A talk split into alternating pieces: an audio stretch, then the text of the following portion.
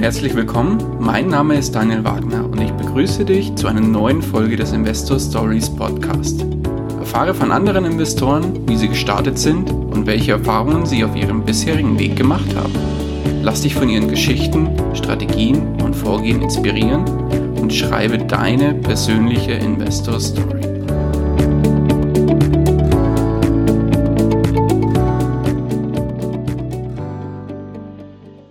Bevor wir zur eigentlichen Podcast-Folge kommen, möchte ich dir noch kurz unseren Werbepartner vorstellen. Diese Folge wird dir präsentiert von OnVista. Beim Finanzportal OnVista erhältst du nicht nur aktuelle Informationen rund um das Thema Börse und Geldanlage, sondern hast darüber hinaus noch die Möglichkeit, dir ein kostenloses Musterdepot einzurichten. Damit kannst du schnell und einfach verschiedene Anlagestrategien testen oder dein Echtgelddepot spielerisch abbilden. Außerdem kannst du dir Notizen zu deinen Kauf- und Verkaufsentscheidungen machen und erhältst alle relevanten Nachrichten zu all deinen Werten. Die Einrichtung des Musterdepots dauert maximal eine Minute und hast du das Ganze dann eingerichtet, kannst du dein Musterdepot über die OnVista App jederzeit im Blick behalten. Den Link zur Einrichtung des Musterdepots findest du unter www.investor-stories.de slash onvista oder im Blogbeitrag zu dieser Folge. Und jetzt wünsche ich dir viel Spaß bei der kommenden Podcast-Folge. Hallo und herzlich willkommen zu einer neuen Folge des Investor Stories Podcast. Heute zu Gast bei mir Philipp Haas. Philipp, grüß dich. Servus. Schön, dass du da bist und schön, dass du dir die Zeit nimmst. Philipp, würdest du dich unseren Hörern ganz kurz vorstellen, damit sie es wissen, mit wem sie es zu tun haben? Mhm, gerne. Also ich bin Philipp Haas. Ähm, ich bin Vollblutunternehmer und Investor, wenn man das so sagen darf. Ich war Fondsmanager für zwei Jahre und bin jetzt so seit der Geburt von unseren Zwillingen eigentlich selbstständig als Investor tätig. Ich habe einen YouTube-Kanal, wo ich auch anderen erklären möchte, wie man in Aktien oder auch allgemein ähm, selber investieren kann. Ähm, vom Studium habe ich auch den Hintergrund dazu. Also ich habe in ähm, St. Gallen Banking und Finance und BWL studiert und habe davor auch in verschiedenen beruflichen Stationen eigentlich immer so als Investor gearbeitet. Ähm, teilweise aber auch dann noch im Venture Capital Bereich und ähm, immer auch gerne so ein bisschen hands-on, dass man nah am, am Produkt irgendwie auch war ähm, und ein bisschen auch gutes Geschäftsmodell verstanden hat. Mhm. Okay. Und jetzt sagst du, du hast beruflich natürlich was dann nah am Thema Investments, Finanzen und so weiter. Hm. Wenn jetzt wir die Uhr mal so ein bisschen zurückdrehen, wie ging es denn los bei dir, dass ja Investments bzw. Finanzen für dich zum Thema wurde? Also ehrlich gesagt, so die ersten Erinnerungen, sie gehören noch zum neuen Markt. Also ich bin jetzt noch nicht so alt, aber ich war damals, glaube ich, in der siebten, achten Klasse. Wie alt bist du, wenn ich fragen darf? Weil ich glaube, das haben wir am 33. 33, okay. Ja, aber vielleicht auch so zum Verständnis, also wenn sich Achtklässler über Aktien unterhalten, dann sind wir definitiv in der Aktienblase. Ähm, und es war damals so im Jahr 2000 der Fall. Ähm, man hat das damals noch irgendwie über die Eltern gemacht und hat gesagt, zeichne mal die Aktie oder so. Ähm, ich glaube im Schnitt irgendwie, ob ich da jetzt Geld gewonnen oder verloren habe, wahrscheinlich habe ich ein bisschen was gewonnen. Ähm, so richtig direkt handeln konnte man ja noch nicht. Es war immer ja irgendwie über Umwege. Aber da ist bei mir so die Leidenschaft entstanden. Und ich war immer eigentlich schon so eine Leseratte. Ich hatte eigentlich dann so zwei Leidenschaften, Geschichte und alles, was so mit Unternehmen auch zu tun hat und Unternehmern und da habe dann, ich glaube, Costolani war so mein, sag ich mal, so meine Einstiegsdroge, wo ich dann, glaube ich, mit so 13, 14 da die Bücher äh, verschlungen habe. Und es hat mich dann eigentlich auch nie so ganz losgelassen. Und als ich dann 18 war, dann konnte ich, glaube ich, mein erstes Online-Broker-Konto eröffnen und habe dann irgendwie angefangen, ähm, Aktien zu handeln. Und da hat mich noch irgendwie gedacht, wenn ich in irgendeinem Internetforum was lese, habe ich einen Informationsvorsprung und habe dann ähm, auch verschiedenste Sachen und Fehler gemacht. Ja, man steigt natürlich dann so ein, irgendwelche ähm, Minen-Explorer, was einem irgendwie auf Wall Street Online irgendwie angepriesen worden ist und solche Sachen. Hat mal gut, mal schlecht funktioniert, auch Knockout-Zertifikate, ähm, man hat das alles mal getestet, aber es hat jetzt irgendwie kein System gehabt. Ne? Aber als eigentlich seitdem mache ich das ohne größere Unterbrechungen, außer mal so ein, zwei Jahre am Anfang vom Studium, wo extrem viel bei mir, ein Studium war anspruchsvoll und sonst war auch viel los da mit Leuten, da habe ich dann wenig gemacht, aber sonst habe ich das eigentlich kontinuierlich, ähm, seit ich 18 bin, beschäftige ich mich damit ähm, und würde sagen, seit sechs, sieben Jahren eigentlich auch im Fulltime. Okay, und ja, lass mal nochmal ganz kurz auf die achte Klasse zurückkommen, mhm. weil das finde ich ja super spannend. Mhm. Äh, wie kamst du überhaupt zum Thema Aktien? Also muss, es muss ja irgendwie entweder übers Elternhaus oder hast du da von den Lehrern irgendwas mitbekommen? Wie, wie kam es dazu? Ehrlich gesagt, ich, also es war, ich weiß, weiß nicht, ob du es noch mitbekommen hast. Es war der 2000er Boom. Also alle haben damals über Aktien geredet. Ja, also das war jetzt nicht irgendwie ähm, wirklich speziell, dass es da irgendwie so einen Auslöser gab. Also damals haben ja wirklich jeder hat irgendwie gedacht, mit Deutsche Telekom Aktien wird er reich. Und da gab es halt irgendwie, man konnte irgendwelche Internetaktien zeichnen und die haben sich beim Börsengang immer verdoppelt oder verdreifacht. Und ähm, wenn man da irgendwie dann da irgendwie rangekommen ist, da konnte man dann schon zeitlang ganz gutes Geld verdienen, wenn man immer am ersten Tag verkauft hat. Ja. Waren nicht kurz, waren so ein paar Monate, so im Jahr 2099. Ähm, aber war, war auf jeden Fall, wie ich es noch in Erinnerung habe, sehr, sehr bewegend. Ja. Leider war ich ein bisschen zu jung, um richtig davon zu partizipieren, aber zumindest war diese, sag ich mal, diese Leidenschaft entfacht, dass man sagt, okay, das ist irgendwie, da kann man was bewegen oder es ist, es ist irgendwie interessant und auch vielleicht auch die Motivation, das noch besser dann zu verstehen. Ne? Okay, dann hast du jetzt so schön den Costolani erwähnt. Damals war ja auch noch so dieses Amazon, also Amazon war so eine Klasse, ist ja heute eine klassische Suchmaschine, war damals auch noch nicht so weit verbreitet. Wie kam es da an den? Über die Eltern? Nee, ich, also ich war eigentlich immer schon noch so eine, äh, wie gesagt, auch, ich habe viel gelesen. Ich habe irgendwie dann echt Büchereien teilweise, ich weiß jetzt nicht leer gelesen, aber ähm, ich habe teilweise schon so in dem Alter zwei Bücher in der Woche gelesen und bin da irgendwie einmal im Monat in die Bücherei mit einem Ding und da habe ich mich, waren halt schon so die Interessenssachen Wirtschaft, Geschichte. Ähm, damit habe ich mich sag ich mal, äh, voll gemacht. Ähm, auch natürlich auch, sag ich mal, Unterhaltungssachen, aber das waren so die meine zwei ähm, Interessensgebiete, wo ich, wo ich viel einfach gelesen habe. Und äh, das waren wahrscheinlich einfach die Bücher, die dann in der Bücherei irgendwie unter dem Reiter ähm, Börse zu finden waren. Ja. Okay, ja, spannend. Dann, wie ging es denn dann weiter, wenn man jetzt so von der achten Klasse über den 18. Geburtstag, hast du dann gesagt, hast weitergemacht und dann hast du ganz viel ausprobiert. Wie war dann so, wenn man so ein bisschen die einzelnen Stationen nochmal so durchläuft, so gedanklich, wie waren da so die einzelnen Stationen und in welchem Alter warst du da jeweils? Hm. Also ich würde sagen, ich habe dann relativ viel gemacht von 18 so bis zum Abitur. Ähm, und da, glaube ich, habe ich jetzt noch kein großes ähm, System gehabt. Da habe ich irgendwie noch gedacht, wenn ich jetzt eine Aktie finde mit einem niedrigen KGV, ja, dann mu muss das KGV irgendwie steigen ähm, und ist irgendwie ein guter Kauf, auch wenn es irgendwie bei großen Aktien ist. Man hat mal Glück gehabt. Ich weiß noch heute, ich hatte irgendwie, einmal hat dieses KGV sogar irgendwie ähm, funktioniert, da hatte ich, glaube ich, irgendwie Arcelor, das war so Stahlkonzern, ne? Das hat irgendwie niedrigen KGV, wie er es auch zu Recht hat. Aber in dem, glaube ich, damaligen Umfeld gab es irgendwie da so viele Fusionen und dann gab's, ähm, gab, ich hatte irgendwie ein Knockout-Zertifikat, weiß ich noch. Da habe ich dann wirklich, glaube ich, ja, glaube ich, 1000 Euro oder 2000 Euro irgendwie verdient. Ähm, weil, weiß ich noch, bin ich sehr euphorisch nach Hause gekommen ähm, war natürlich auch mal ein Totalverlust dabei, aber das natürlich bleiben immer nur die guten Sachen in Erinnerung. Ähm, und da habe ich wirklich auch, so wie es halt mal neben der Schule so ein bisschen macht. Ich habe natürlich auch viel Computer gespielt und, äh, ein bisschen gelernt, ja. Ähm, aber das war so, wo ich noch in Erinnerung habe, ähm, bis zum Studium. Und wie gesagt, die ersten zwei Jahre vom Studium habe ich da nicht so viel gemacht. Ähm, und im Nachhinein war das auch ein bisschen glücklich. Das hat ähm, weil das war dann so die Finanzkrise, ne? 2008, 2009. Ich habe mhm. 2006 mit dem Studium angefangen. Ähm, da habe ich es, wie gesagt, so zwei, drei Jahre, vielleicht dann hatte ich wenig Zeit und habe auch wenig, sag ich mal, irgendwie attraktive Sachen gesehen. Ich glaube, dann habe ich auch wenig gehabt oder verkauft. Also ich habe durch die Finanzkrise, glaube ich, keinen Schaden genommen.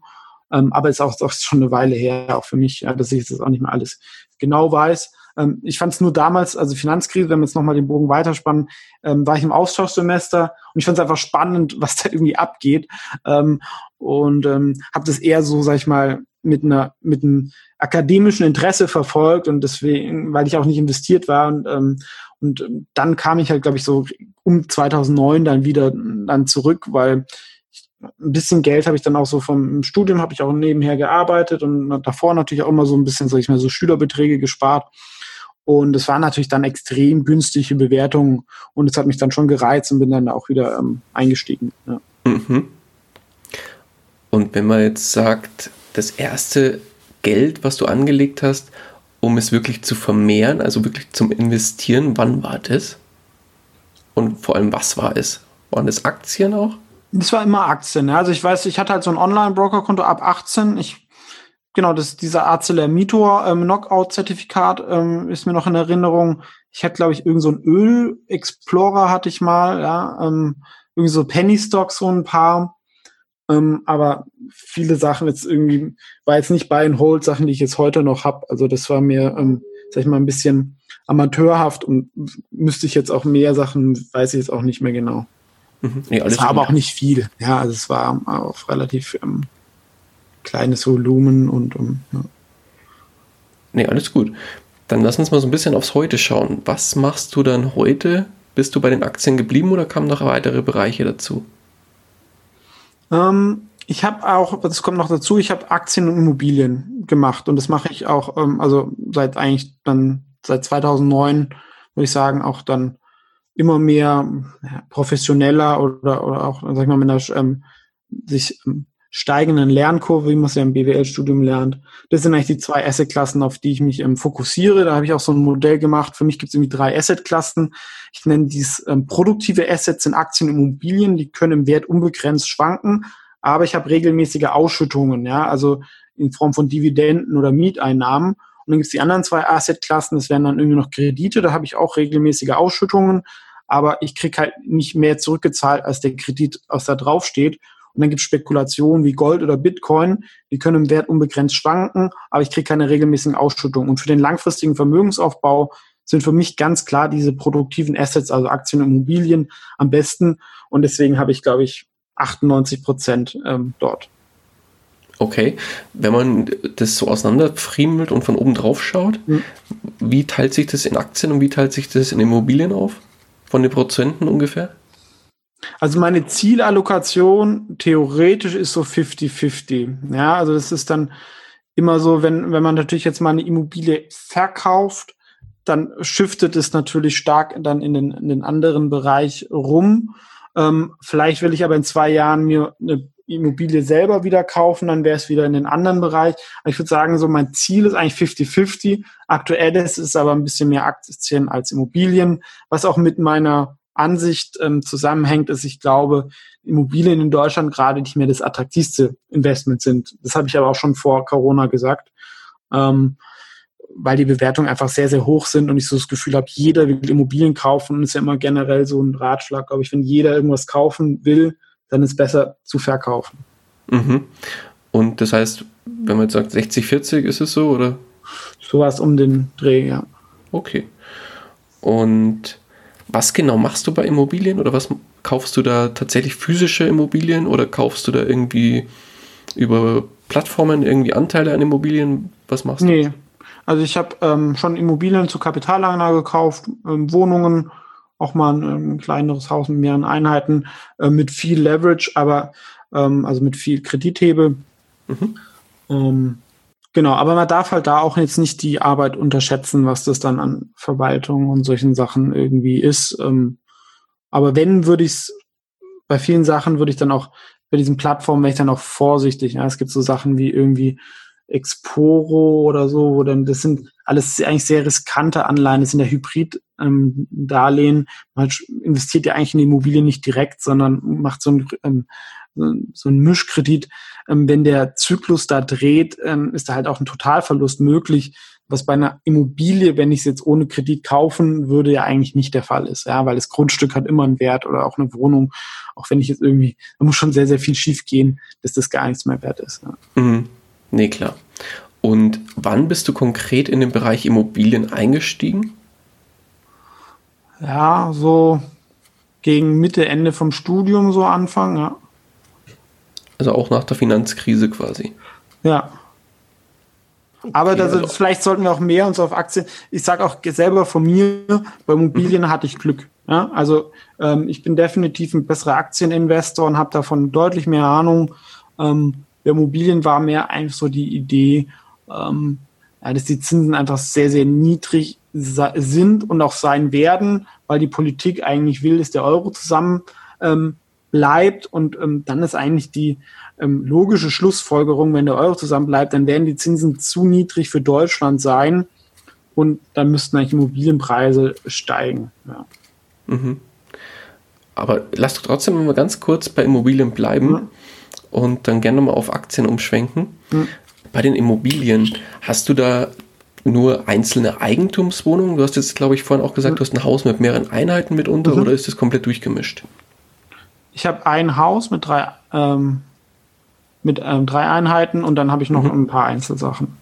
Also einzelne Wohnungen sind es dann, oder? Ja, genau. Okay, und die sind aber ganz, ich sage jetzt mal klassisch an Langzeitmieter vermietet oder machst du da irgendwas Spezielles? Nee, ich hatte während dem Studium mal eine Idee, sowas zu machen. Ähm, aber das müsste man dann in ähm, Großstädten in zentraler Lage machen, ja, dass du sagst, ähm, so möbliertes Wohnen und so fand ich auch spannend, ja, oder dass man so ein Netzwerk da irgendwie schafft. Da gibt es jetzt ein paar Startups, die das gemacht haben. Also ich hatte damit so mal, sogar mal einen Businessplan-Wettbewerb an meiner Uni, glaube ich, zumindest mal die erste Runde, glaube ich, mal gewonnen, aber habe es dann auch nicht weiter verfolgt. Und gerade in Deutschland ist es halt auch oft rechtlich dann immer so ein bisschen so ein Graubereich. Ähm, aber ich fand, fand die Idee auf jeden Fall spannend, weil mir ist halt auch selber aufgefallen, ähm, zum Beispiel, als ich irgendwie in Barcelona war, da konnte man irgendwie eine Wohnung für, weiß ich nicht, 1500 Euro mieten, aber man konnte da irgendwie fünf oder sechs WG-Zimmer reinmachen, die man mhm. für 500 Euro vermieten kann. Ja? Und das haben natürlich auch Leute gemacht. Ähm, und gerade so eine Austauschstudenten oder sowas, die wollen dann irgendwie nur möbliert was für ein Jahr haben und wollen irgendwie, sag ich mal, irgendwie nette Mitbewohner haben. Wenn man das gut macht, das funktioniert, glaube ich, immer noch. Aber da muss man halt dann auch vor Ort sein und ähm, das ist dann auch schnell trotzdem viel Arbeit. Ja. Aber auf jeden Fall die Idee an, glaube ich, da ist schon auch was, ja. Okay. Und die Immobilien alle über Portale wie ImmoScout oder ähnliches gefunden oder wie bist du da rangekommen? Ja, und auch ein bisschen teilweise auch über familiäres Netzwerk. Ja. Okay. Nee, gut. Und verwalten tust du, tust du selbst oder ist das ja. abgegeben? Mache ich selber, ja. Okay. Gut, dann lass uns, wie gewünscht, dann auch gerne mal auf, das, auf den Aktienzug nochmal rüberschauen. Und weil du sagst, du bist eher der bessere Aktieninvestor und hast ja das auch eine Zeit lang oder nicht nur eine Zeit lang auch äh, hauptberuflich gemacht als zum mhm. Beispiel Fondsmanager. Das fand ich jetzt zum Beispiel ganz spannend. Wie wird man denn Fondsmanager oder wie kommt man denn dazu? Ich war ja, ähm, vielleicht muss ich noch mal ganz kurz ausholen. Ich war ja. ähm, ich war bei der Gründung von finanztipp.de auch mit involviert. Das ist ja so ein führendes Verbraucherinformationsportal.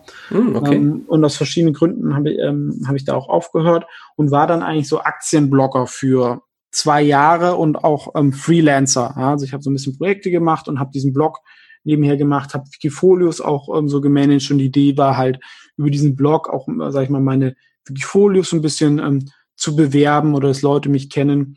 Ähm, die Performance selber hat sehr, sehr gut funktioniert, ähm, auch von meinem privaten Account, aber diese Idee, dass Leute irgendwie lesen meinen Blog und kaufen dann Wikifolio, das hat nicht so funktioniert, ähm, weil die Leute, die das dann lesen, die kaufen die Aktie dann eher selber. Ja, die finden es dann vielleicht interessant, aber die kaufen das dann ähm, eher selber. Aber durch diesen Blog habe ich so nach einer eigenen Aktienbewertungsmethode, ich glaube ich, drei, vier, 500 Aktien analysiert, also teilweise wirklich dann so zwei, drei Artikel am Tag, A2 Seiten, also es war schon eine intensive Zeit.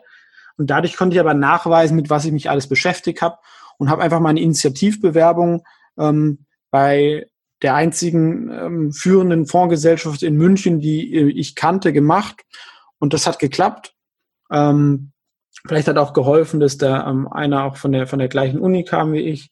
Aber ähm, das war auch ein ganz gutes Gespräch und man hat einfach halt schnell gemerkt, dass ich, denke ich, eine große Leidenschaft und auch ein sehr, sehr breites Wissen für Aktien habe, ähm, was es auch nicht so viel gibt, ja, weil der klassische Weg ist ja dann oft, die Leute fangen bei einer Investmentbank an, machen dann irgendwie einen Sektor ähm, und beschäftigen sich dann vielleicht mit zehn Aktien, kennen die dann super, aber verstehen dann oft nicht so die Zusammenhänge mit den vielleicht den anderen Sektoren oder weltweit etc.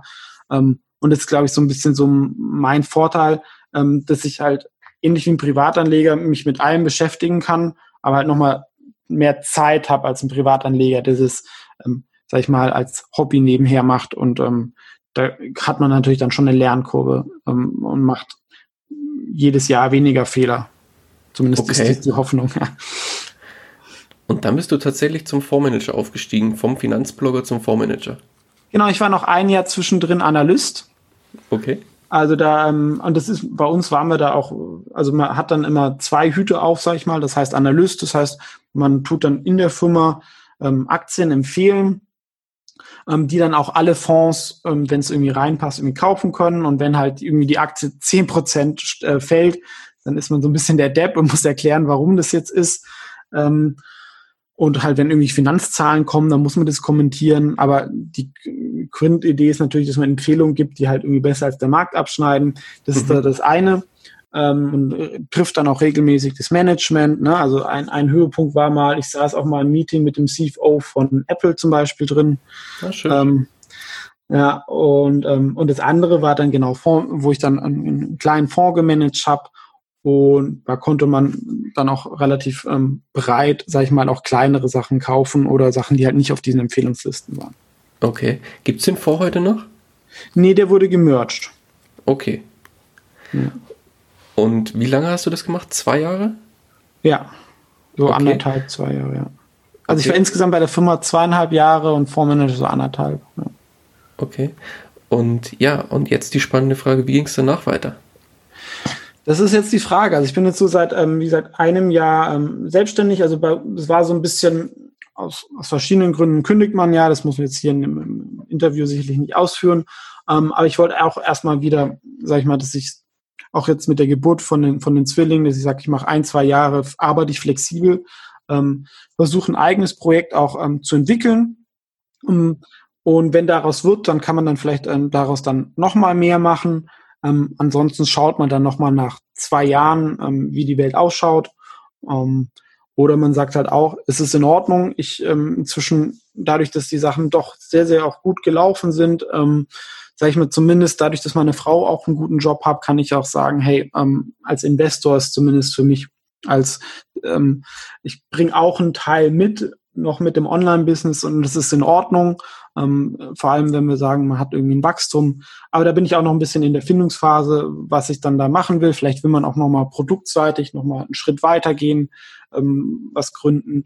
Ähm, aber aktuell das, was ich mache, macht mir eigentlich sehr, sehr viel Spaß, weil ich mache genau das. Ich beschäftige mich mit den Aktien, worauf ich Lust habe. Ich ähm, rede drüber, ähm, mache auch Videos zur Finanzbildung, ähm, kriege Feedback, ähm, teilweise wertvolles, nicht immer. Und lerne da auch ähm, dazu. Und es ist so das, ähm, was ich doch ist auch ganz interessant finde, was denke ich dir auch ähnlich geht. Ne? Also wenn man dann Klar. manchmal hat ein, ein Thema, wo man eine Leidenschaft für hat und ähm, schafft es da auch dann so ein bisschen so ein Nebenbusiness aufzubauen, ist es dann doch auch ähm, eine schöne Sache. Ja. Mhm. Okay. Und ja, was ist dein heutiges Business oder was, was, was machst du? Ich mhm. glaube, du hast einen YouTube-Kanal, hast du gesagt? Mhm.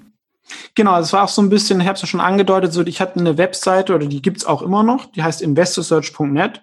Aber Webseiten, nur Webseiten in Deutschland, zumindest auf Deutsch, ist, glaube ich, schwierig im Blogging. Zumindest ja, der Content ist irgendwie umsonst. Und ich habe es schon angedeutet, also entweder geht man halt dann den Weg, dass man ähm, irgendwie ähm, so ein Premium-Sache ähm, verkauft, aber da tut man sich halt dann schwer, wenn man jetzt, sage ich mal, nicht sehr ähm, marktschreierisch irgendwie sagt, ich mache 1000 Prozent in zwei Jahren, ähm, dann ist glaube ich, schwierig, dass die Leute da irgendwie ähm, was für Zahlen und es war auch eigentlich mein Anspruch war ja auch mehr, dass ich sage, ich bringe das ähm, sag ich mal, das Thema mehr in die Breite, dass es nichts kostet.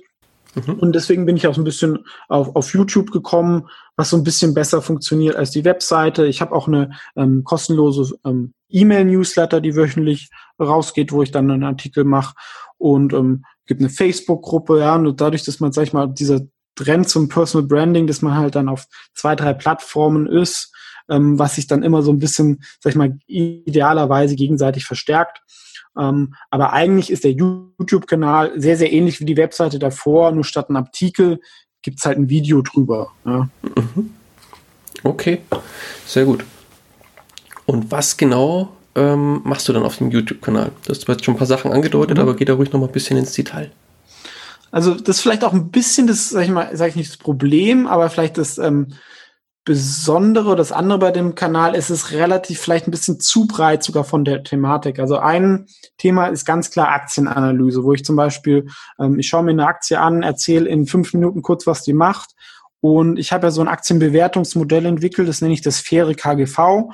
Da gebe ich jeder Unternehmen gebe ich eine Note von eins bis zehn. Zehn ist das Beste. Und ähm, je nach Note leite ich ein faires KGV ab. Ja, zum Beispiel, wenn es eine 8,0 ist, wäre das faire KGV 20 und ähm, wenn ich die Aktie aktuell zum 17er KGV bekommen würde, dann wäre sie nach diesem Modell ein Kauf. Ja, und darüber rede ich halt auch in dem Video. Und das, die Idee ist halt, weil bei vielen Investmentbanken hat man dann irgendwie auch eine Analyse, ein Kursziel 50 Euro. Ja. Aber wenn sich halt, ähm, ich finde, das faire KGV ist halt dynamischer, weil ich kann halt einfach den Jahresgewinn pro Aktie mit diesem Faktor multiplizieren und komme dann immer so zu meinem Kursziel. Ähm, und ist dadurch, sag ich mal, ein Content, der länger gültig ist. Ja, weil ähm, auch ein, Video oder ein faires Cargo, manchmal gibt es natürlich starke Änderungen, ja, oder ich habe äh, manchmal liege ich auch ähm, im Nachhinein ähm, auch, auch falsch, aber viele Sachen, glaube ich, haben auch noch eine Relevanz. Das hat sich gar nicht groß geändert. Da kann man einen Artikel von mir nehmen, der vier Jahre alt ist, ähm, das faire KGV drauflegen und ähm, wenn man zu dem Zeitpunkt oder ähm, dann verkauft hätte und mit großem Abschlag gekauft hätte, wäre das, glaube ich, oft gar nicht so schlecht gewesen. Ja, oder zumindest, dass man auch so ein, ich nenne es selber so eine, ähm, ein Handbuch hat, woran man sich festhalten kann, was eine Firma jetzt eigentlich wert ist, ohne dass man jetzt irgendwie komplizierte DCF-Rechnungen macht, von denen ich eh auch nicht viel halte. Ähm, und das ist das eine, aber ich mache auch zum Beispiel irgendwie ähm, Aktien so, also nicht nur so allgemeine Ratgeber nenne ich das, wie man zum Beispiel in Aktien oder ETFs investiert. Ähm, äh, dann gibt's irgendwie Interviews manchmal. Ähm, es gibt ähm, ich habe viele Lexikon-Begriffe erklärt, was natürlich ähm, eher, sag ich mal, sehr Longtail-Content ist, was es nicht so bringt. Ähm, ich gebe oft auch einfach mal so meine Meinung zu irgendeinem Thema, wie aktuell jetzt irgendwie Corona, was ich dazu sag, ähm, kann mal stimmen, kann mal nicht, ähm, solche Sachen. Ich habe Videos, wo ich zum Beispiel die ähm, zehn besten Aktien aus Italien oder zehn Aktien aus der Medizintechnik oder so ähm, präsentiere nur ganz kurz, was die machen, ähm, weil das ist oft, was mir auch fehlt, sage ich mal, ähm, dass man schnell irgendwie eine Idee bekommt, ähm, was in dem Sektor so gibt. Und wenn man das dann spannend findet, dann kann man sich dann selber irgendwie äh, noch näher informieren. Manchmal gibt es natürlich dann auch ein Aktienvideo zu dieser Idee. Ähm, aber ich bin, glaube ich, auch eher, sag ich mal, für den etwas fortgeschrittenen Aktieninvestor interessant. Ähm, nicht für den kompletten Anfänger gibt es natürlich auch Inhalte, dass man dorthin kommt, aber das meiste ist dann eher, sag ich mal, für den etwas fortgeschritteneren. Mhm, okay. Und jetzt hast du von dem, äh, jetzt muss ich kurz überlegen, KGV von KGV. Genau. Ja. Ist das auch eine Methode, die du für deine eigenen Investments heranziehst? Ja, absolut. Okay. Genau, also es gibt so 16, vielleicht kann ich auch, gibt so 16 Faktoren, ja, zum Beispiel irgendwie Marke, Geschäftsmodell, Marktgröße, Marktwachstum, Management und die bewerte ich von eins bis zehn und bild dadurch eine Durchschnittsbewertung und dann komme ich so zu der Qualitätsbewertung einer Firma. Ist natürlich subjektiv, aber wenn man da mal ein paar hundert macht, dann kann man schon mal eher sagen, okay, ähm, diese Marke ist jetzt für mich eine acht und die Marke ist für mich eine sieben oder das Management. Aber dadurch, dass es subjektiv ist, ist es auch wertvoller, weil ich habe halt auch die These, alles, was jetzt komplett einfach quantifizierbar ist und irgendwie in Bloomberg drin ist, auf Zugriff auf diese Daten haben ja Millionen von Menschen und auch irgendwelche Computeralgorithmen. Mhm. Und die sind im Zweifel, können die mit diesen Daten besser umgehen als ich, als, sag ich mal, ein Investor, der zu Hause sitzt.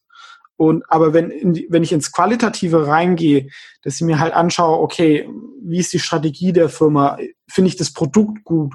Wie ist die Kultur? Sind die Mitarbeiter dort zufrieden? Diese Daten findet man ja auch oft online, ja, dass ich mir bei Amazon Bewertungen anschaue von dem Produkt oder bei Glassdoor oder Kununu von den Mitarbeitern.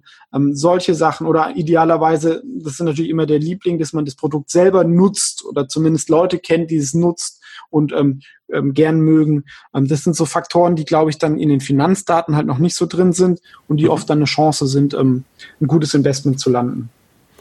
Aber das klingt jetzt für mich ja erstmal sehr, sehr tiefgehend bei Unternehmen. Nimm uns mal ein bisschen mit in deine Art, Unternehmen zu finden, weil ich sage jetzt mal, es gibt ja tausende von Unternehmen auf der Welt. Mhm. Wie gehst du jetzt erstmal vor, dass du die vorqualifizierst, bevor du die, die näher anschaust? Also ich habe natürlich, würde ich sagen, so zwei Spezialsektoren, wo schon mal ein Anspruch ist, dass ich eigentlich alle Aktien da zumindest kenne oder weiß, was die machen. Also das sind für mich zwei Sektoren. Das eine ist der Internetsektor. Sprich ein Google, Apple und Co. Genau, aber da gibt es so vielleicht 200 Firmen weltweit. zumindest im B2C, also im Consumer-Bereich, wird es sicher natürlich auch eine Firma geben, die ich nicht kenne. Aber das ist schon mein Anspruch, dass ich ähm, die meisten Firmen dort kenne und die habe ich alle mal analysiert. Auch das gleiche bei Nebenwerte in Deutschland. Ist dann doch irgendwie, sind dann 300 Werte oder so. Da kennt man dann schon irgendwie irgendwann alle. Und wenn nicht, ja, ich gehe dann auch oft, sage ich mal, ein Wikifolio von jemand anderen durch oder ein Fonds. Und wenn der Name aufpoppt, den ich noch nicht kenne, dann schaue ich mir auch die mal an. Und wenn es interessant ist, dann grabe ich tiefer. Okay. Und wie schaut dann das Tiefergraben aus bei dir? Das heißt, ich schaue mir erstmal so auf der Webseite an, was das Unternehmen macht. Dann ähm, idealerweise finde ich immer sehr wertvoll, gibt es so eine Investorenpräsentation. Da kann man dann doch in zehn Minuten sehr viel über das Unternehmen erfahren, in gut aufbereiteter Form. Geht natürlich auch über den Geschäftsbericht, aber das braucht man dann meistens ein bisschen länger als zehn Minuten. Ähm, dann schaue ich mir so Sachen halt an, wie eben angesprochen, ähm, wie Mitarbeiter bewertet sind. Auch gerne schaue ich auf Internetforen, was andere Leute äh, zu dieser Aktie sagen. Idealerweise kann ich davon auch ein paar Leute einschätzen, ob das fundiert ist oder nicht.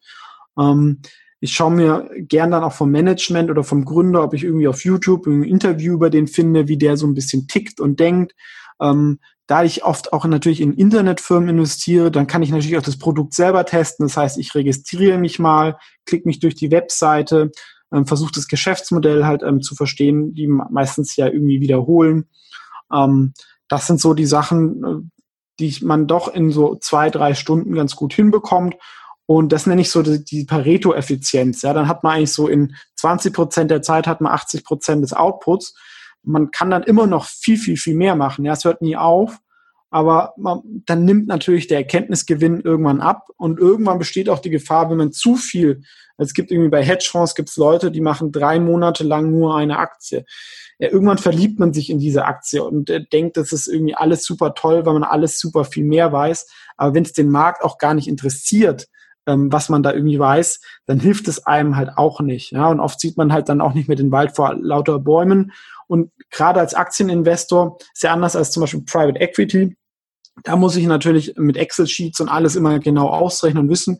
Aber an der Börse kann so viel passieren, dass ich gar nicht den Anspruch habe, alles genau zu verstehen, weil ich muss mit dieser Ungewissheit eh leben. Ja, wer hätte jetzt irgendwie drei Monaten jetzt Corona vorhergesagt? Ähm, mhm.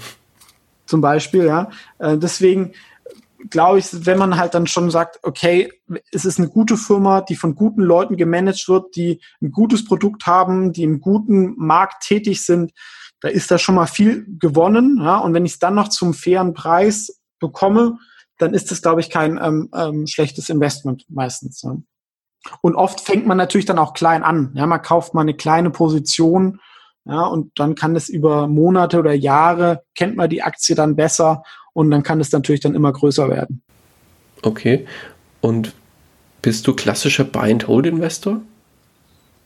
Nein, also ich würde sagen, ich habe ja verschi viele verschiedene Depots, aber ich habe zwei Hauptdepots. Eins ist Buy and Hold. Da ist eigentlich schon mal Anspruch. Natürlich verkauft man auch mal was, ja, wie gerade jetzt in der aktuellen Situation. Aber wo ich irgendwie äh, ein Qualitätsunternehmen versuche, möglichst günstig zu kaufen und dann eigentlich nicht mehr zu verkaufen. Und dann entweder gibt's halt Dividende oder es thesauriert. Ähm, bei meinem anderen Depot, so mit Internetwerten, da bin ich schon so ein bisschen mehr, auch gerade von den Gewichtungen, da handle ich schon ein bisschen mehr. Ja. An dieser Stelle möchte ich dir einen weiteren Werbepartner von uns vorstellen, und zwar die Versicherungs-App von Clark.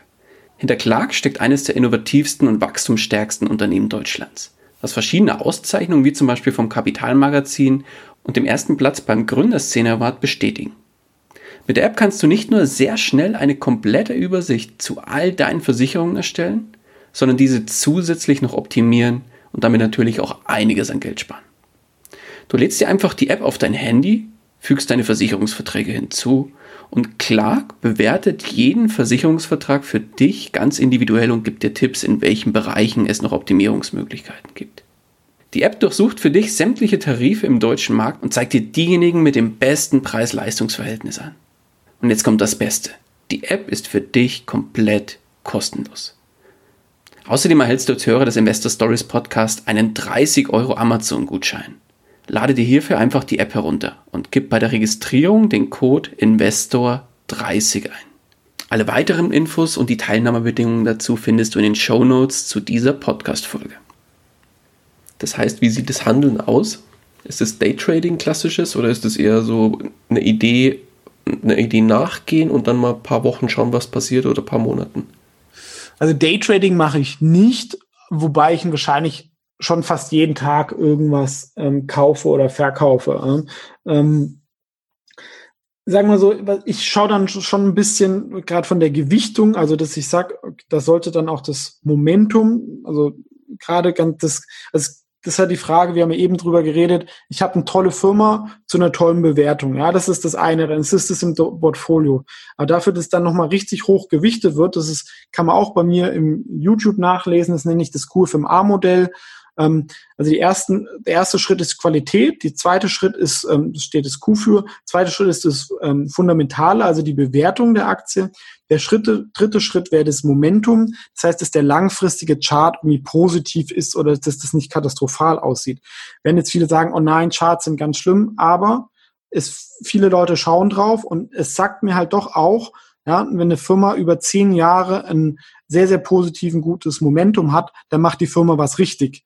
Ja, und ich kann mit meiner Analyse nicht komplett falsch liegen. Andererseits muss ich zum Beispiel, wenn ich denke, das Unternehmen alles super, aber ähm, der Chart sieht katastrophal aus, dann sollte ich zumindest wissen, warum die Leute die Aktie verkaufen.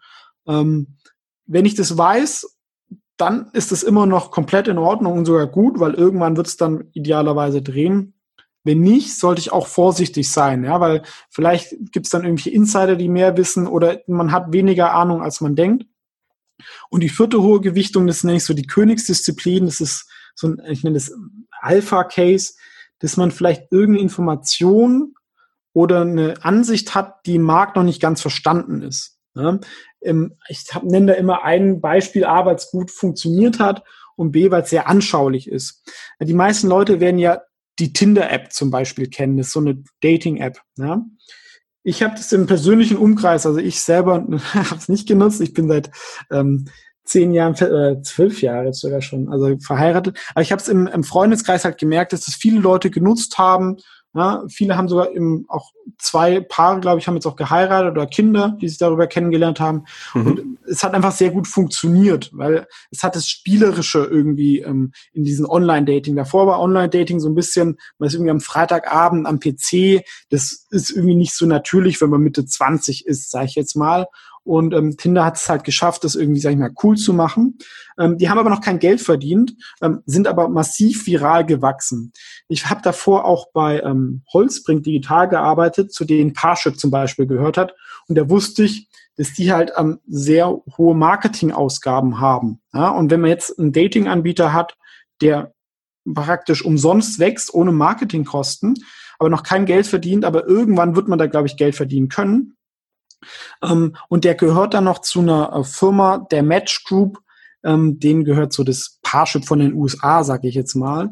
Und die Marktmeinung war, ähm, mit Tinder kann man gern Geld verdienen, es kannibalisiert nur das andere bestehende ähm, Geschäftsmodell. Ja, ist also eher negativ, weil dann haben, haben viele Leute gesagt, ja, die Leute gehen nicht mehr zu Parship, sondern gehen zu Tinder, das ist schlecht für die Firma. Das habe ich aber nicht so gesehen, weil ich es halt auch von der eigenen Beobachtung, weil es verschiedene Usergruppen sind. Ja, die einen sind dann etwas älter, etwas ernsthafter. Ähm, und ich habe dann gab es irgendwie einen Artikel, dass Tinder angefangen hat, ähm, sag ich mal, Umsätze zu machen, ähnlich wie bei Google.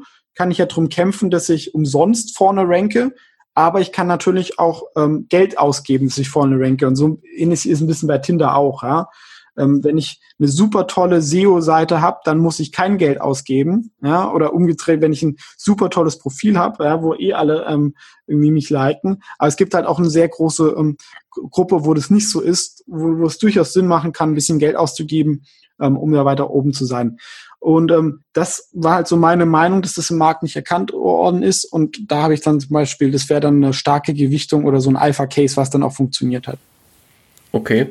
Und wenn du jetzt sagst, du verkaufst und kaufst eigentlich täglich, ähm, von was für, ja, von was für Werten sprechen wir denn da? Ist das so, sage ich mal, wirklich auch klassisch, heute kaufe ich einen Apple, morgen verkaufe ich die wieder oder Sind das eher Nebenwerte oder was sind das für? Beides, ja. Also ich mache schon noch viel, sag ich mal so, auch Internetfirmen aus der zweiten Reihe in äh, China, aber auch in Europa, USA.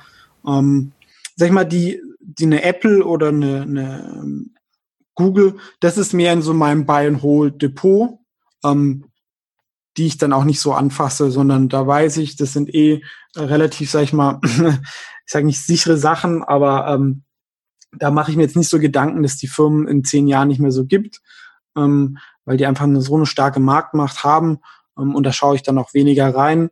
Ähm, bei dem anderen, wie gesagt, schaue ich dann eher auch mal kurzfristig, wie ist gerade die Stimmung zu dieser Aktie, wie schaut es vom Momentum aus und solche Sachen. Ne? Mhm. Wie viel Zeit verbringst du denn täglich mit, ja, ich sag mal, dem Thema Aktien? Mm, ist natürlich jetzt ein bisschen, ich würde natürlich noch gern mehr Zeit verbringen, weil es gerade auch ähm, noch mit den Kindern nicht ideal ist und es vermischt sich natürlich. Ne? Ich mache, stecke natürlich schon viel Zeit in diese YouTube-Videos, ja, aber und andererseits kann man das manchmal dann nicht genau sagen, ist die Zeit jetzt für das Video oder für ein Investment. Ne? Ich schaue mir irgendeine Aktie an. Ähm, manchmal ist es, sage ich mal, okay, ist nicht interessant für ein Video und auch nicht interessant als Investment. Manchmal ist es interessant vielleicht für ein Video ähm, aber vielleicht ist es nicht mein Investment. Ähm, und deswegen kann man das nicht so genau sagen. Aber eigentlich macht es schon Fulltime, ja. Also so zehn Stunden am Tag. Oh wow. Wie sieht so der typische Tagesablauf aus bei dir, wenn ich fragen darf? Mm, ja, ich war auch mor erstmals morgens checke ich halt so ein bisschen, ähm, wie so die Kurse sich ähm, ähm entwickelt haben, ob es irgendwelche ganz wichtigen, sag ich mal, so Makro-News gibt. Ähm, da mache ich vielleicht ein paar Anpassungen in meinem Wikifolio und, und dann eigentlich nehme ich ein Video auf oder mache Research dazu bis zum Mittag. Ähm, und nachmittags, gerade um die Mittagszeit, bin ich dann oft so mit den Babys noch zu tun und nachmittags versuche ich entweder ein bisschen an meinem Buch zu schreiben oder halt auch weiter irgendwie jetzt gerade jetzt aktuell war natürlich sehr, sehr viel los an den Märkten, wo man einfach viel in seinem aktuellen Depot auch schauen muss, was passiert. Ne? Also da muss man dann schon, es ist wir hatten ein großes Ereignis, da muss man halt schauen, okay, profitiert die Aktie, die ich im Depot habe, davon oder nicht?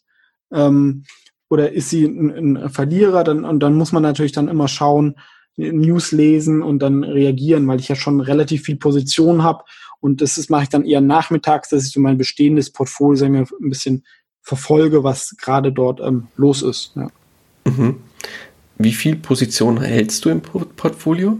Wahrscheinlich zu viele, aber ich, ich habe ja, wie gesagt, sehr, sehr viele, ist nenne ich das so, die sind da nicht so groß von meinem Gesamtvermögen, aber wahrscheinlich ist es schon über 100. Oh wow, okay. Da verliert man dann aber eigentlich fast ja schon irgendwann schnell den Überblick, oder? Ja, aber ich mache das ja schon jetzt also fünf, sechs Jahre Fulltime ja, und dadurch weißt du schon sehr eigentlich genau, was die Firma so ungefähr macht und sich dann, sag ich mal, nochmal neu reinlesen, ähm, geht dann schnell. Und wenn man sagt, ich kaufe eh was für Buy and Hold, wenn man es einmal verstanden hat, dann muss man ja auch nicht viel machen und kann es ja einfach liegen lassen, wenn jetzt irgendwie nicht wahnsinnig groß was passiert. Ja? Gibt es natürlich ähm, Aktien, die man dann zwei Jahre nicht mehr anschaut. Ja. Gibt es da dann, verfolgst du dann einfach von bestimmten Werten, die du im Depot hast, dann zum Beispiel Nachrichtenticker und schaust dann im Zweifel dann erst, wenn so Nachrichtenticker aufschlägt, äh, tiefer rein oder wie darf ich mir das vorstellen? Nee, Nachrichtenticker verfolge ich gar nicht, da wird man ja verrückt. Ähm, ist eher so natürlich so, also ich habe natürlich dann so Kernpositionen, die höher gewichtet sind.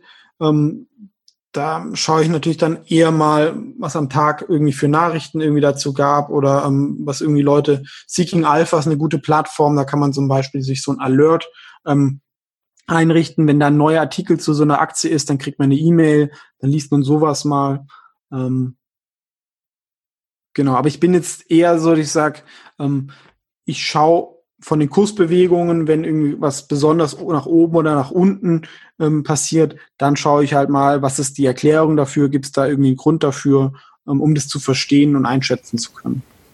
Okay, und jetzt lass uns mal auf das Thema schauen, Verkaufen von Aktien. Was sind so die Indikatoren für dich bei einem Unternehmen, dass du eine Aktie, die du eigentlich vorhast, langfristig zu halten, wieder zu verkaufen? Also verkaufen ist generell schwieriger als kaufen. Das mhm. sagen auch alle. Ne? Also äh, oft gibt es schon klare Anzeichen, dass eigentlich jetzt zumindest langfristig ein guter Kauf ist. Verkaufen ist schwieriger. Ähm, also nach meinem Modell, wo ich jetzt nicht alles danach handle, also das Buy and Hold jetzt nicht, aber ich sage, wo ich ein bisschen aktiver bin, wäre es eigentlich der typische Fall so, eine Aktie ähm, läuft gut. Ja, also das Momentum ist positiv, steigt immer weiter, wird dann irgendwann überbewertet. Ja? Ähm, da verkaufe ich aber noch nicht. Das heißt, ich lasse diese Gewinne laufen. Ähm, die ist aber im überbewerteten ähm, Terrain. Und wenn aber dann das Momentum bricht, wie wir es dann durch die Corona-Krise zum Beispiel gesehen haben, ähm, dann verkaufe ich eigentlich schon relativ rigoros schnell, weil ich weiß, eine Aktie, die überbewertet ist, und wenn jetzt das Momentum bricht, dann wollen auch viele andere raus, ähm, dann gehe ich sehr, besser auch raus. Okay. Das heißt, da ist das Momentum für dich so ein kriegsentscheidendes Kriterium. Zum Ausstieg eigentlich schon, ja. Mhm. Okay. Dann lass uns jetzt mal auf ja so ein bisschen die negativen Seiten von dem Thema Investments schauen. Mhm. Was war denn so auf deinem Weg, den du bisher erlebt hast, beim Thema Investieren dein größter Fehler? Ja, also ein, ein großer Fehler, den ich gemacht habe, das war eine Aktie ähm, Get Good hieß das war ein Totalverlust. Und da habe ich dann eigentlich wirklich meine Fehler analysiert und dann dieses ähm, Bewertungsmodell des fairen KGVs entwickelt. Ja. Das war so ein E-Commerce-Versender von Elektronikartikeln. Die sind stark gewachsen. Und ich habe mich immer so ein bisschen gewundert, warum die irgendwie höhere Margen hatten als eigentlich bessere Firmen in ihrem Sektor. Aber ich habe irgendwie, ich fand es irgendwie ein bisschen komisch, aber da war so ein bisschen, sag ich mal, du bist so, okay, ist eine Aktie, die irgendwie günstiger ist, stärker wächst, kaufe ich. Ja. Und obwohl ich irgendwie auch das Management so ein bisschen suspekt fand und so. Und aus diesen Lehren habe ich dann dieses ähm, Modell entwickelt, deswegen war es eigentlich, ähm, sag ich mal, positiv, weil mich das weitergebracht hat. Ja. Aber was war der konkrete Fehler aus deiner Sicht? Mein Fehler war, ähm, ja, dass ich eine eigene schlechte Firma gekauft habe und dass ich nicht erkannt habe, dass das irgendwie nicht ganz zusammenpassen kann von den Zahlen etc. Ja. Und wenn man vielleicht, sag ich mal, jetzt ganz, ganz viel Zeit investiert hätte, hätte man das vielleicht auch noch ähm, besser erkennen können ähm, in den irgendwie Finanzzahlen oder so davor. Ja, dass das irgendwie mit dem Cashflow vielleicht alles nicht so perfekt irgendwie stimmt. Aber für mich ist der Hauptfaktor, ähm, dass ich eigentlich, wenn ich in eine Firma investiere, wo ich dem Management vertraue, dann muss ich diese Sachen gar nicht checken. Weil der wird besser wissen, wie er sein Business managt, als ich als Externer. Ähm, deswegen sollte ich aber eigentlich keine Firmen kaufen, ähm, wo ich dem Management nicht vertraue. Okay, das war dann eigentlich, hast dich ja, so hört es sich zumindest jetzt für mich an, hast dich dann von den extrem positiven Zahlen und von den überschwänglichen Renditen, die die Firma gemacht hat, ein bisschen blenden lassen. Kann man das so sagen? Ja, oder kann man einfach, man kann sagen, die Firma ist, im Verhältnis zum Wachstum sah sie deutlich günstiger aus und äh, man würde vielleicht im Nachhinein sagen, es war eine Value Trap. Mm, also eine, okay. Ja. Okay, dann ja, lass das Ganze umdrehen. Was war der größte Erfolg? Ähm, deswegen hängt mir vielleicht auch so ein bisschen, ich hatte einige Tenbagger, vor allem im China-Internet-Bereich. Mhm. Erklär kurz den Begriff Tenbagger für den, die, die es nicht kennen. Genau, Tenbagger sind Aktien, die sich verzehnfacht haben. Mhm. Ähm, aber vielleicht eine Aktie, die noch mehr als ein Tenbagger war, hat sicherlich auch Glück ein bisschen eine Rolle gespielt, aber auch diese verschiedenen Faktoren ähm, war die Hypoport-Aktie, die wahrscheinlich zumindest die ich jetzt aktuell noch im Portfolio, noch eine Restposition habe, die beste Aktie ist. Die hat sich, glaube ich, verdreißigfacht. Also ich habe die, glaube ich, für neun Euro gekauft. Wow. Vor einigen Jahren ist es jetzt so bei 300 oder so. Ähm, war auch schon mal höher, mal niedriger. Und das ist so ein ähm, Marktplatz für Immobilienkredite. Und das war wahrscheinlich so der größte Erfolg. Und da kamen viele Sachen zusammen. Es haben, ähm, gab ein Online-Forum, wo es wirklich eine ähm, qualitativ hochwertige Diskussion dazu gab, ähm, wo man sich über den Titel dann ähm, informieren konnte und einfach das halt, was ja auch meine These war mit Immobilien, wenn wir einen Immobilienboom in Deutschland bekommen, dann wird die Aktie profitieren, aber auch ähm, die Sparkassen und vielen Banken ähm, müssen digitalisieren. Wenn man da so eine Plattform hat, die zwischendrin ist, die es abwickeln kann, ist das halt irgendwann hoch profitabel. Ja? Also das sind eigentlich so Deswegen, ich bin ja auch ein bisschen so Venture Capital geprägt. Idealerweise habe ich ein so ein skalierbares Geschäftsmodell, nennt sich das. Das heißt, wenn sich, ähm, wenn ich 20 Prozent mehr Umsatz mache, mache ich vielleicht mehr als 20 Prozent mehr Gewinn, mache ich vielleicht 40 Prozent mehr Gewinn. Und da können natürlich dann schon sehr, sehr hohe Aktienrenditen zusammenkommen, ähm, wenn dann eine Aktie ähm, zum Beispiel, die war davor bewertet, wie als würde sie halt nicht viel wachsen und plötzlich wird sie als Wachstumsaktie bewertet. Das kann dann ähm, sehr attraktiv sein und ähm, oft um Tenbacker zu haben, braucht man so die zwei Faktoren. Das eine ist natürlich so Wachstum, was so zwischen 10 und 40 Prozent sein sollte. Und das andere nennt sich Re-Rating, ja, dass ich eine Aktie zum Beispiel zum 10er KGV kaufe ähm, und zum 40er oder so verkaufen kann, weil es äh, vom Markt neu angesehen wird. Ja, weil davor wollte es irgendwie keiner haben. Ja, äh, und dann ähm, zum Beispiel auch, aber auch bei großen Firmen. Ich weiß noch, selbst bei Apple vor vier Jahren haben die Leute gesagt, Apple ist eine Hardwarefirma, ein Produktunternehmen, die haben nur das iPhone. Ja, schaut euch mal Nokia an. Ähm, also ich war damals noch nicht mal iPhone-Nutzer, aber ich habe ganz klar erkannt, also das ist ein Ökosystem mit der stärksten Marke, die Leute wechseln nicht. Ähm, selbst wenn ein Konkurrent ein besseres Smartphone hat, was es ja gibt, wird wegen mhm. der Software jetzt keiner wechseln. Ja? Ähm, das ist ja einfach schon eine Lebensphilosophie geworden, wenn man ein Apple-Gerät hat. Also da ja. kenne ich ja genug. Denen geht es genauso. Ja. Bestes Beispiel, beste Grüße hier meiner Schwiegermutter an der Stelle. Die hat, glaube ich, mittlerweile, also die hat mit dem iPhone angefangen, hat mittlerweile ein Apple TV, glaube ich sogar, hat alles, was so Rang und Namen hat von Apple und kauft sich jedes neueste iPhone. Und das zeigt mir halt auch, oder das war für mich eins, einer der Gründe tatsächlich auch bei Apple damals einzusteigen. Ja.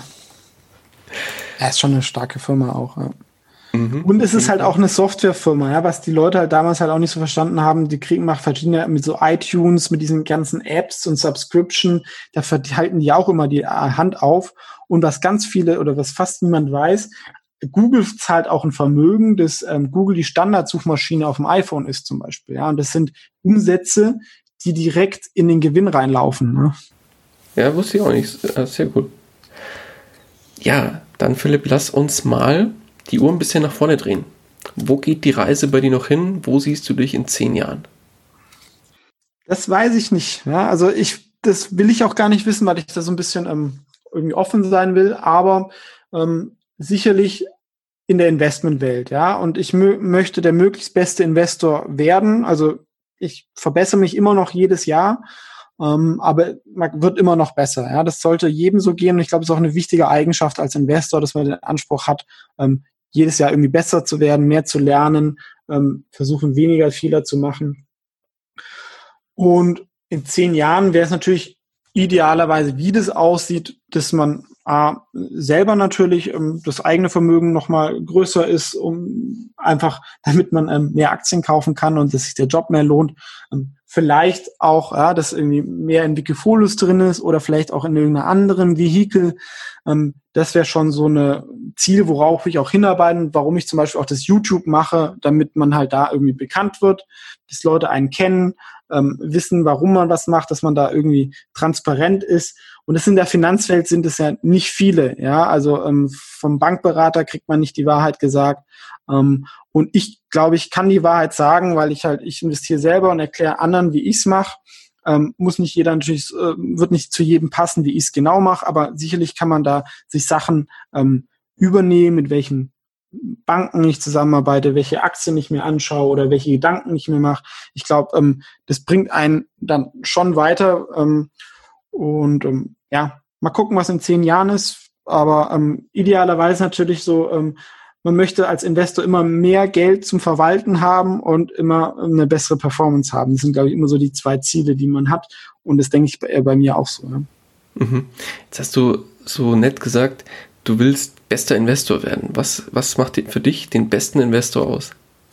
Ja, dass man halt, ähm, sag ich mal, A, natürlich die beste Performance hat, oder was heißt die beste, zumindest Risiko angepasst, aber dass man einfach, sag ich mal, sein Potenzial darin irgendwie entfaltet, dass man einfach sehr, sehr viel weiß, ja, dass sehr, sehr viel bereit sein Wissen hat, das aber auch anwenden kann, ja. Ich sehe halt auch bei vielen Leuten, gerade, sag ich mal, so die, ich nenne es so ein bisschen so Märchenonkel, sieht man auch auf YouTube oft, sag ich mal, so gerade die Koryphäen in Deutschland, die da immer wieder auch von den Medien, ähm, die Performance von denen ist teilweise absolut katastrophal, ja, aber das sind so die Aktienexperten in, in Deutschland. Ja. Mhm. Und oft ist so, je, je bekannter oder je, je, eloquenter einer irgendwie einem was erzählen kann, desto schlechter die Performance. Ähm, muss nicht so sein, aber es ist wenn man so die so bekannte Namen so durchgeht, ist es dann doch sehr ernüchternd. Ja? Und ähm, da ist auch ein bisschen so mein Anspruch, ähm, ich sehe da Potenzial, das auch besser machen zu können.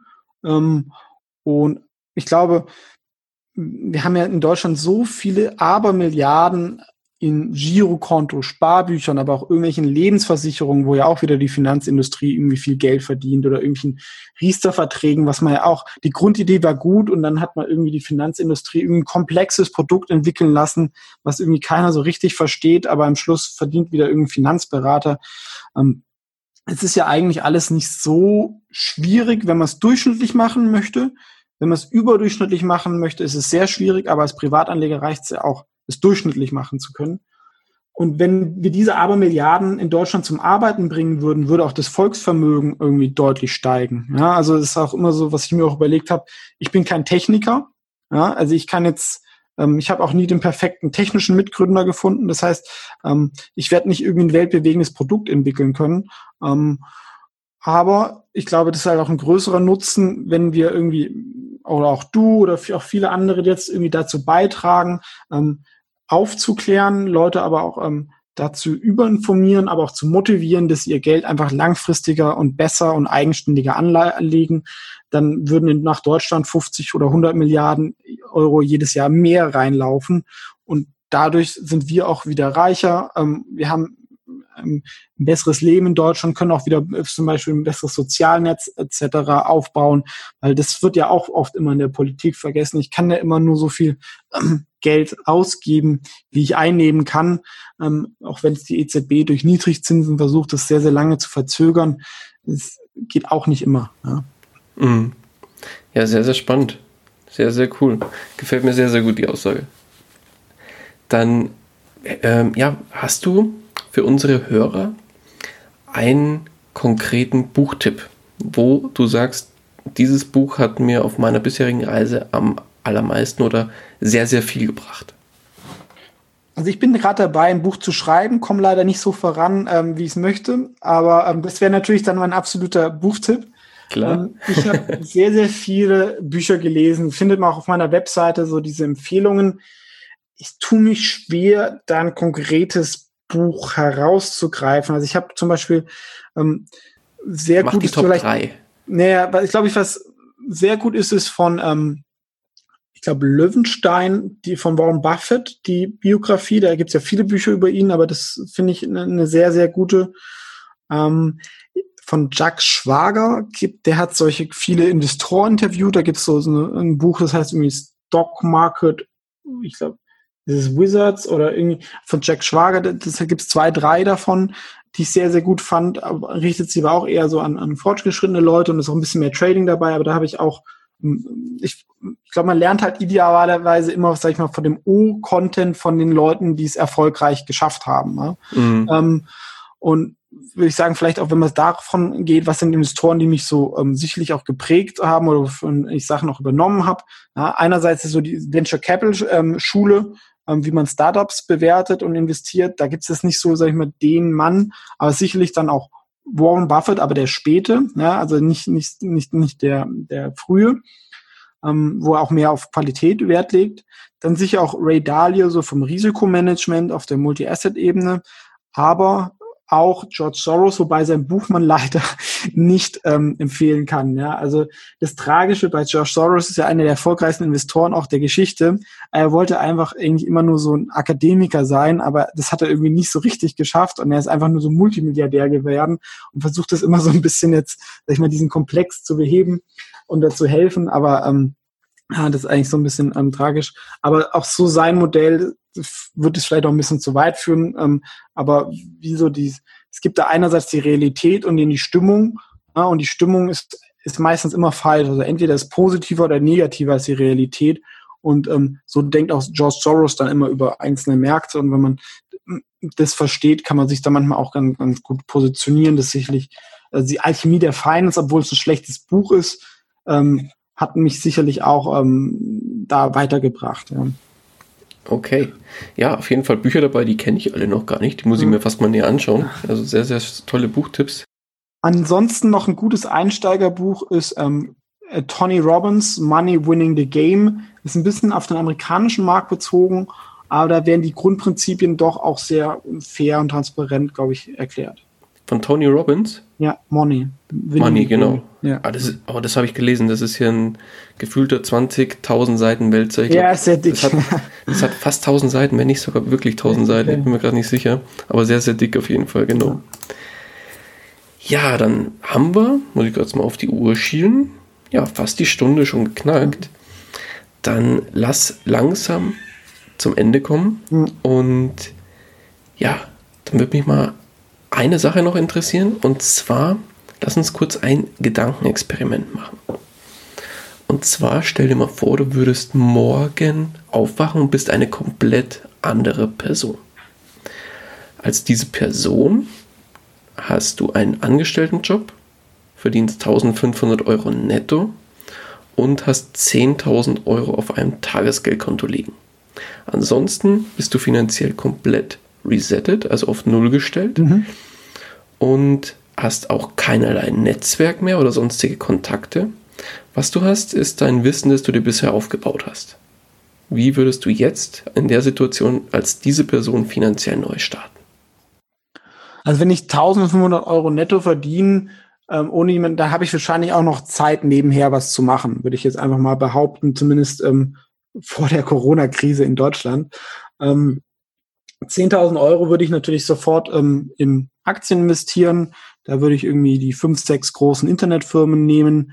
Ähm, vielleicht würde ich mit 1.000 oder 2.000 Euro um, dann auch nochmal mit Hebel, was ich sonst nicht mache, auf ein paar Sachen ähm, setzen, die ich aktuell natürlich mit einem größeren Volumina ähm, ohne Hebel machen würde, aber ähm, um dann natürlich 10.000 Euro dann ähm, von meinem Verhältnis dann nicht mehr so viel ist. Und gerade wenn man dann immerhin 1500 Euro verdient, ist es ja letztendlich auch nur sieben Monate oder so. Also da kann man dann gerade auch noch ein bisschen mehr Risiko gehen. Ähm, und ich würde versuchen, halt nebenher mir ein ähm, Nebenbusiness aufzubauen. Ja. Ähm, ideal, idealerweise online mit einer Sache, wo ich ähm, eine Leidenschaft für habe.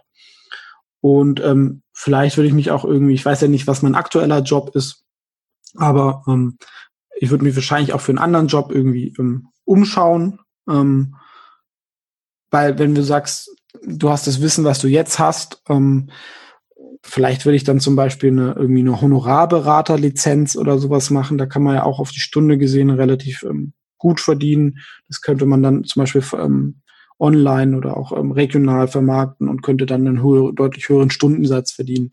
Ähm, also so eine Mischung ähm, vielleicht noch am Anfang ein bisschen im Angestelltenjob bleiben oder äh, wechseln, versuchen, dass man mehr verdient, ähm, dann ähm, Nebenbusiness aufbauen, was am Anfang auch ein bisschen Beratung sein kann oder wo, wo ich sage, es gibt ja zwei Arten von Nebenbusiness. Ne? Das eine ist irgendwie skalierbar, ja, was teilweise Internetbusinesses sind, die dann irgendwann vielleicht von alleine funktionieren können. Ähm, wo ich dann auch mal zwei Wochen nichts mache und trotzdem Geld reinkommt, oder ich verkaufe meine Zeit. Ja, das ist ja auch nach, nach Kiyosaki dieses ähm, Selbstständige. Äh, ich selbst und ständig. Es ist sicherlich dann besser als wahrscheinlich ein 1500 Euro Angestelltenjob ähm, vom, vom Verdienst. Aber langfristig sollte man natürlich dorthin kommen, dass man möglichst viele passive Einkommensquellen hat. Aber für einen ersten Schritt oder für einige Jahre kann, sag ich mal, so ein Beratungsbusiness ähm, sehr, sehr gut sein, weil man halt dann auch die Freiheiten hat, ähm, ähm, Opportunitäten wahrzunehmen, die sich vielleicht dann irgendwie bieten. Ja. Mhm. Schön, schöne Idee. Auf jeden Fall. Ja, dann lass uns abschließend noch die Situation herstellen, dass ein Einsteiger auf dich zukommt und sagt, Philipp, super, super spannend, was du jetzt hier im Interview erzählt hast und auch wie du die Art äh, zu investieren, wie du das machst. Ich schaue mir jetzt mal gleich deine ganzen YouTube-Videos an, aber will nichtsdestotrotz auch genauso investieren, wie du es machst. Gib mir doch jetzt mal einen kurzen, knackigen Rat mit auf den Weg. Wie soll ich starten? Wenn du genauso investieren willst wie ich, dann kannst du einfach ähm, Wikifolio-Zertifikate von mir kaufen. Ja, das sind so Art Mini-Fonds. Ähm, da auch Disclaimer, man sollte sein gesamtes Vermögen nicht in Wikifolio-Zertifikate stecken, weil es ein Zertifikat ist, auch wenn es besichert ist. Zur Beimischung ist es aber absolut in Ordnung. Also ich habe selber wahrscheinlich so um die zehn Prozent dort. Ähm, man, und ich könnte natürlich die Aktien auch selber kaufen. Und da investiert man genauso wie ich, ähm, hat auch noch einen steuerlichen Vorteil. Das würde ich sicherlich raten. Ähm, ansonsten natürlich lies meine Videos. Ich habe auch eine Aktienideenliste von so 50 langfristigen Favoriten von mir. Die findet man da. Und da würde ich dir raten, die Namen oder Firmen, wo du das Produkt selber irgendwie gut kennst und die Firma gut findest, oder wenn du dich eingelesen hast und sagst, das macht für mich Sinn, ähm, dann auch davon Aktien kaufen zum Beispiel. Ja, aber das ist natürlich nur mein Ratschlag. Ich kann natürlich, äh, äh, stehe natürlich hinter Aktien, die ich selber habe. Ähm, das kann natürlich ähm, auch jeder anders sehen. Ja, klar. Nee, wunderbar. Dann, mein Guter, dann danke ich dir auf jeden Fall ganz, ganz herzlich für deine Zeit und die ja wirklich tolle Geschichte und den tollen Input, den du hier gelassen hast. Wenn dich einer unserer Hörer oder Hörerinnen erreichen will, wie kann man dich am besten erreichen? Also man findet mich eigentlich, glaube ich, ganz gut ähm, über investresearch.net, also invest und dann research wie auf Englisch ähm, so Forschungen. Mhm. Ähm, darüber findet man mich auch auf YouTube. Ansonsten wahrscheinlich, wenn man auf YouTube Philipp Haas eingibt, sollte man mich auch finden. Vielleicht nicht an allererster, ja, wahrscheinlich sogar inzwischen an allererster Stelle. Ähm, genau, das sind so die zwei Anlaufstellen, glaube ich, meine Webseite und der YouTube-Kanal, ähm, wo man eigentlich dann viele Sachen über mich findet. Es gibt auch eine Facebook-Gruppe, ähm, wo man auch Kontakt aufnehmen kann, jetzt vielleicht nicht persönlich, aber irgendwie Fragen stellen kann. Ansonsten natürlich auch gerne auch irgendwie Kommentare auf YouTube. Ähm, aber das denke ich sicherlich, schaut euch mal den YouTube-Kanal an. Ähm, da ist sowohl für Anfänger als auch Fortgeschrittene definitiv was dabei. Ähm, es gibt auch eine wöchentliche Newsletter, wo man die Videos dann zugeschickt bekommt oder wenn ich Aktien kaufe oder verkaufe, ähm, oft auch mit Begründung. Ähm, da findet ihr sicherlich dann auch ähm, neue Ideen und ist komplett kostenlos. Perfekt. Schaut unbedingt bei Philipp auch auf dem YouTube-Kanal dabei. Verlinke ich alles dann in den Show Notes. Da findet ihr dann alle Links zu Philipp und seiner Webseite, YouTube-Kanal und Co. Und ja, von meiner Seite nochmal ganz, ganz herzlichen Dank. Und die letzten Worte des Interviews, Philipp, die gebühren dir. Also auch vielen Dank, Daniel, für ähm, die ruhige Art und ähm, guten Fragen. Ähm, und generell würde ich auch, ich habe es ja auch schon ein paar Mal angedeutet, also ich finde, das sehr gut, was sich auch, glaube ich, in Deutschland gerade so ein bisschen tut, ja, dass ähm, Leute wie du, Daniel, oder ich oder auch einige andere, ähm, welche mit transparenten Informationen irgendwie, ich glaube, viele Leute an das Thema irgendwie hinführen. Ähm, und ich glaube, man macht, leistet da einen wertvollen Beitrag, ähm, vor allem langfristig. Und man merkt auch schon, dass viele Leute jetzt auch Konten eröffnen. Trotz der Krise, ja, würde man eigentlich so das Gegenteil ähm, vermuten. Und wenn die Leute dabei bleiben und vielleicht, vielleicht geht's auch nochmal deutlich runter, ja, das gehört dazu. Ähm, aber seht es langfristig und bleibt dabei. Und es ist wirklich, wirklich wichtig, ja, wenn man das konsequent macht mit einer hohen Sparquote, guten Investmententscheidungen, dann kann man da zum Rentenalter mehr Geld verdient haben als über seinen normalen Angestelltenjob. Und das kann halt auch jeder Angestellter machen, ohne dass er jetzt irgendwie in die Selbstständigkeit oder sowas gehen muss, weil es ist nicht für jeden was, das zu machen. Ja, das ist ja auch immer dieses amerikanische. Also es ist komplett auch in Ordnung. Man sagt, ähm, bei vielen Jobs kann man das auch schwer selbstständig machen. Ja, wenn ich jetzt irgendwie, weiß ich nicht, Autos entwickeln möchte, wenn das meine Leidenschaft ist, dann macht es natürlich Sinn, ähm, das auch bei einer, bei einer großen Firma zu machen. Ähm, ist schwierig, glaube ich. Gut, aktuell gibt es vielleicht auch wieder Opportunitäten, aber sag ich mal, der ähm, typisch, der vielleicht jetzt irgendwie ähm, nur ein Auto entwickeln möchte und jetzt nicht gleich einen Autokonzern aufbauen das ist komplett in Ordnung, aber versucht halt dann das, ähm, was übrig bleibt, gut zu investieren. Ähm, wenn ihr euch informieren wollt, dann gerne auch in Einzeltitel, aber sag ich mal, ein durchschnittliches Ergebnis ist auch relativ einfach über passive ETFs, wenn man sich gar nicht drum kümmern will. Aber wenn du bis zum Ende von diesem äh, Podcast gehört hast, dann gehörst du, glaube ich, eher zur aktiveren Variante, weil es macht einfach auch Spaß, finde ich. Und man lernt auch, glaube ich, was dazu. Ja? Wenn man selber, ähm, sag ich mal, im Geschäftsleben hat man ja auch immer mit Wirtschaft zu tun. Ähm, und wenn man diese Gedanken, die man beim Investment lernt, ähm, auch kann man dann oft vielleicht auch im eigenen Beruf anwenden. Ähm, und das glaube ich, also Warren Buffett hat mal gesagt, um, I'm a better businessman because I'm also an investor and I'm a better investor because I'm also a businessman. Und in diesem Satz liegt, glaube ich, auch viel Wahrheit, ähm, dass das sich auch gegenseitig befruchten kann, gerade wenn man zum Beispiel auch in dem Segment investiert, wo man vielleicht auch beruflich tätig ist. Alles klar. Kurz und schmerzlos das Schlusswort. Ich danke dir. Mach's gut, Philipp. Mach's gut, vielen Dank. ciao. ciao. ciao. Das war's auch schon wieder mit dieser Podcast-Folge. Ich danke dir ganz herzlich fürs Zuhören. Wenn dir der Investor Stories Podcast gefallen hat, dann freue ich mich darüber, wenn du mir eine Bewertung bei iTunes hinterlässt. Das Ganze dauert keine zwei Minuten, jedoch unterstützt du damit mich und meine Arbeit für den Podcast.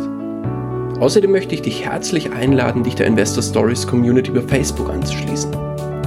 Vernetze dich dort mit Gleichgesinnten, tausche dich mit anderen Menschen, die ebenso die Verantwortung für ihre Finanzen selbst übernommen haben, aus und profitiere vom Know-how vieler erfahrener Investoren. Neben dem aktiven Austausch erwarten dich regelmäßige Community-Aktionen, Gewinnspiele und noch vieles mehr. Den Weg zur Community findest du über www.investor-stories.de slash community. Ich freue mich, wenn du auch beim nächsten Mal wieder mit dabei bist.